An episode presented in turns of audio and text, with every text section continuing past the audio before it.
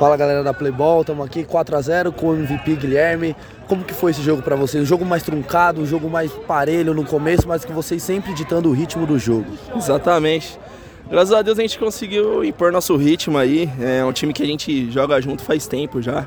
Tem uma coletividade e, e acredito que isso aí que prevaleceu no jogo. Jogamos com seriedade do começo ao fim.